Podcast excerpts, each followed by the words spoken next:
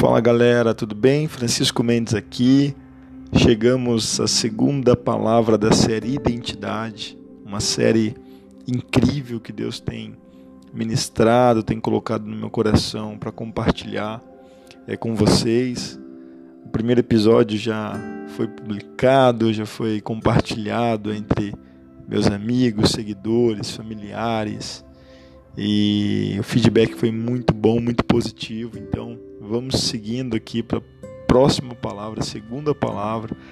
Teremos mais duas palavras né, dessa série Identidade. Espero que, assim como no primeiro episódio, que nesse segundo episódio Deus fale muito ao teu coração, que de alguma forma essa reflexão te ajude a se tornar uma pessoa melhor, um cristão melhor, um cidadão melhor, enfim, é o que realmente a palavra de Deus traz como resultado, né? Transformação. Seguindo o tema de identidade, hoje eu quero avançar um pouco a respeito do, do, texto que nós lemos. No primeiro episódio, nós falamos sobre o livro de Mateus, capítulo 3, a partir do verso 13. Nós vamos ler hoje o capítulo 4, a partir do verso 1, tá? que fala a respeito da tentação de Jesus. Eu acredito que esse tema ele está muito intrínseco à questão de permanecer, de manter, de, de, de, proteger a nossa identidade, não, não deixando que o mundo, que as situações é, de alguma forma afetem. Tá? Então eu vou ler capítulo 4 de Mateus, versículo 1, que diz assim: A seguir, Jesus foi levado pelo Espírito ao deserto para ser tentado pelo diabo.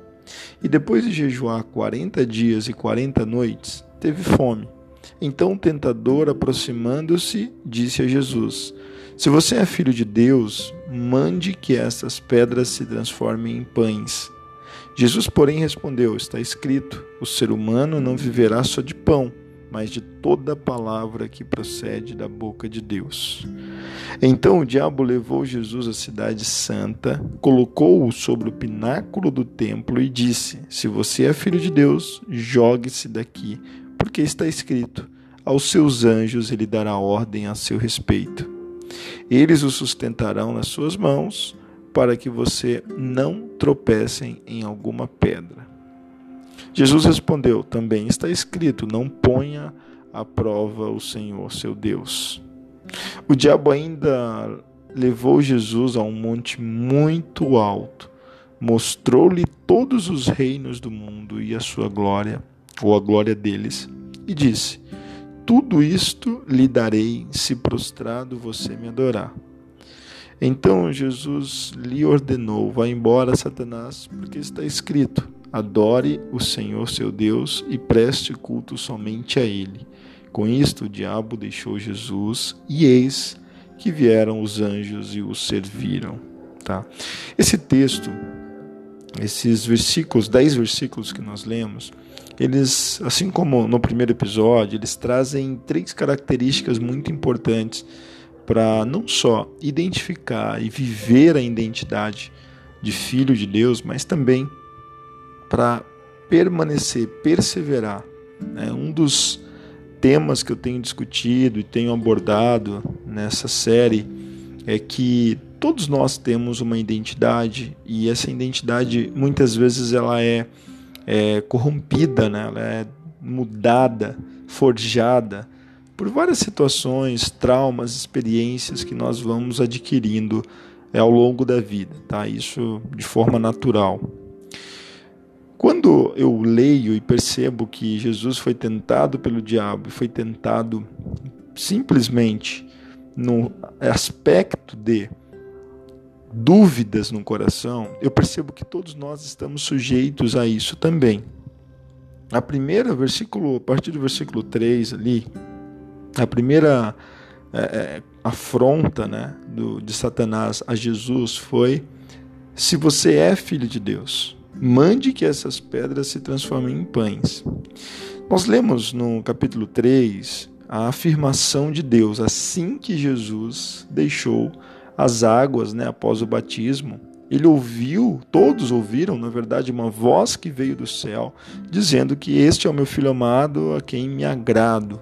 Ou seja, Deus acabara de afirmar diante de todos que Jesus era um filho amado, que Jesus era de fato filho de Deus. E logo na sequência, versículos depois, nós percebemos Satanás tentando de alguma forma desconstruir essa verdade, tá? Colocando obviamente dúvidas. Então, a primeira questionamento de Satanás se tu és filho de Deus, ou seja, Jesus acabara de ouvir que era filho de Deus, que era amado.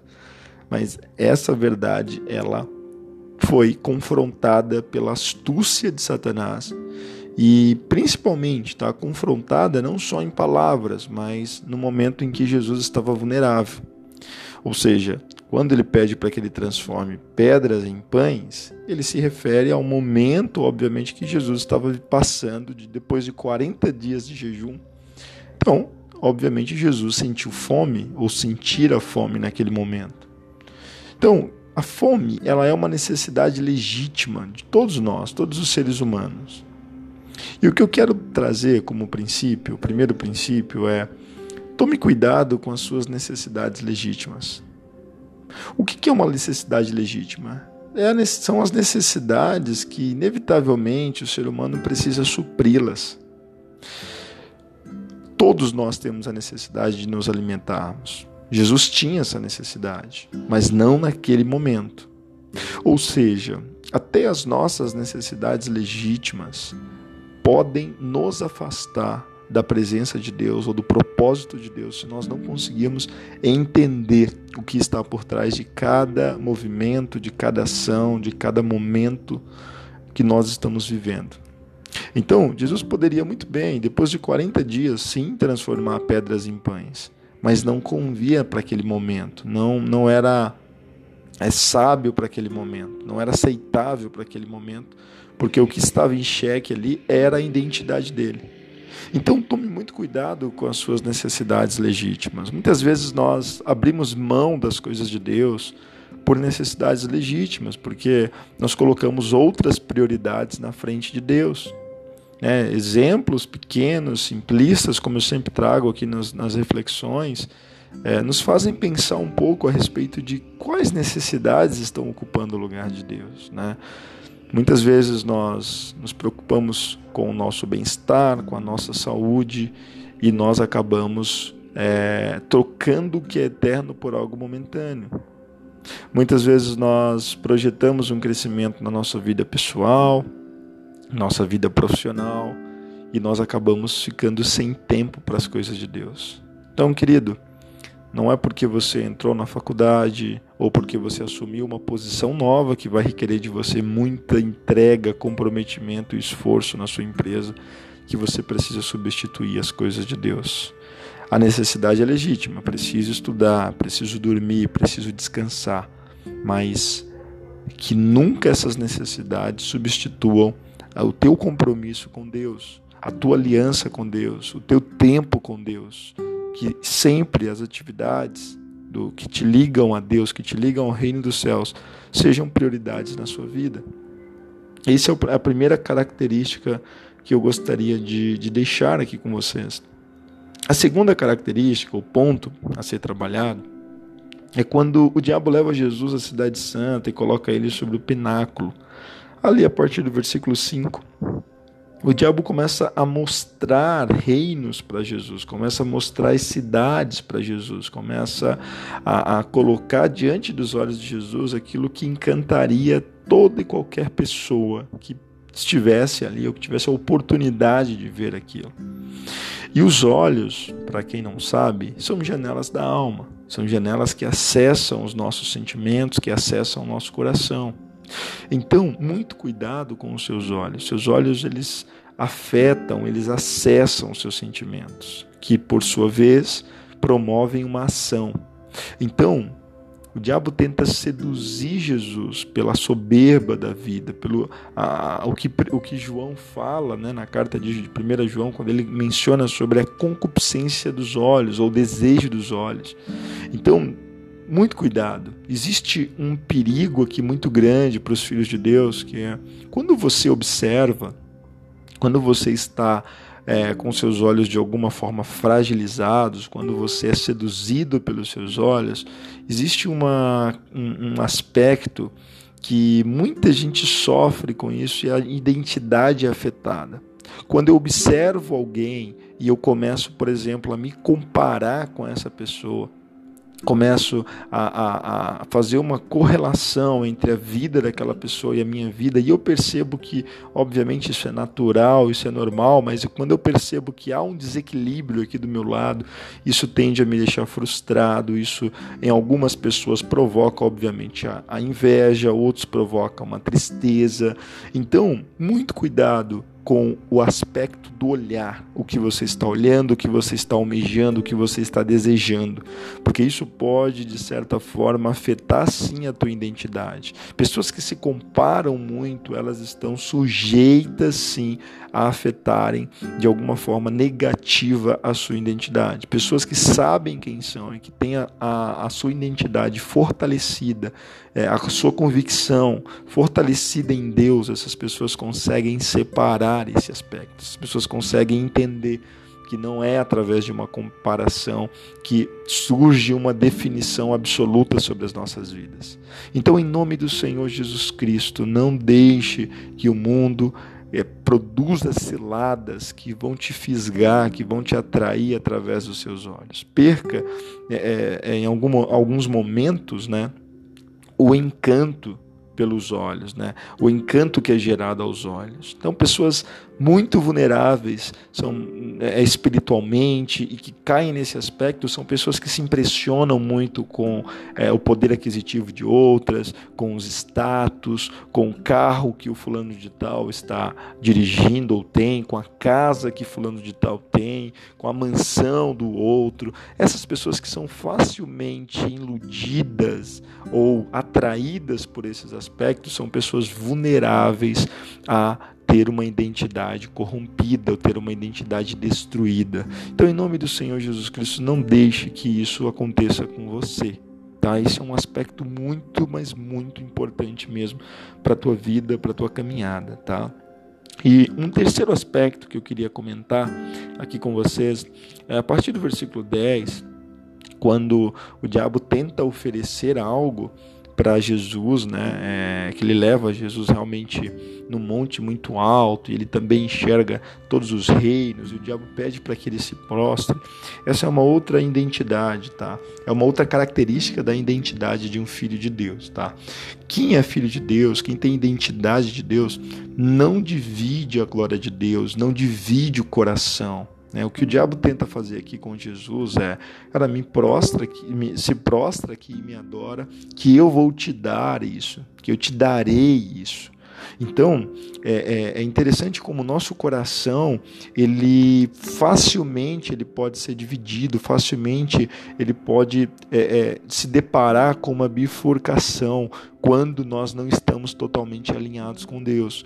Então, é, que, que a sua vida, né, que o a sua, a sua permanência em Deus, no momento em que você estiver guardando a sua identidade em Deus, que você entenda que seu coração tem um único rei, seu coração tem um único dono. Não deixe que o seu coração seja seduzido por outras coisas. A Bíblia diz que aonde está o teu tesouro, ali também estará o teu coração. Então, guarda o teu coração, porque é do teu coração que procedem as saídas da vida. Pessoas de coração dividido são pessoas que não alcançam nada, são pessoas que não conquistam nada. A Bíblia diz que o homem de ânimo dobre, esse que ele não espere alcançar nada do Senhor, porque o ânimo dobre significa a minha força está dividida. Eu não consigo colocar a força, o foco, a energia necessária em um projeto porque eu estou dividido, ou seja, eu estou é, é, minando as minhas forças e, e é o que a Bíblia também nos diz a respeito de que ninguém pode servir a dois senhores, porque de certa forma vai agradar um e desagradar o outro.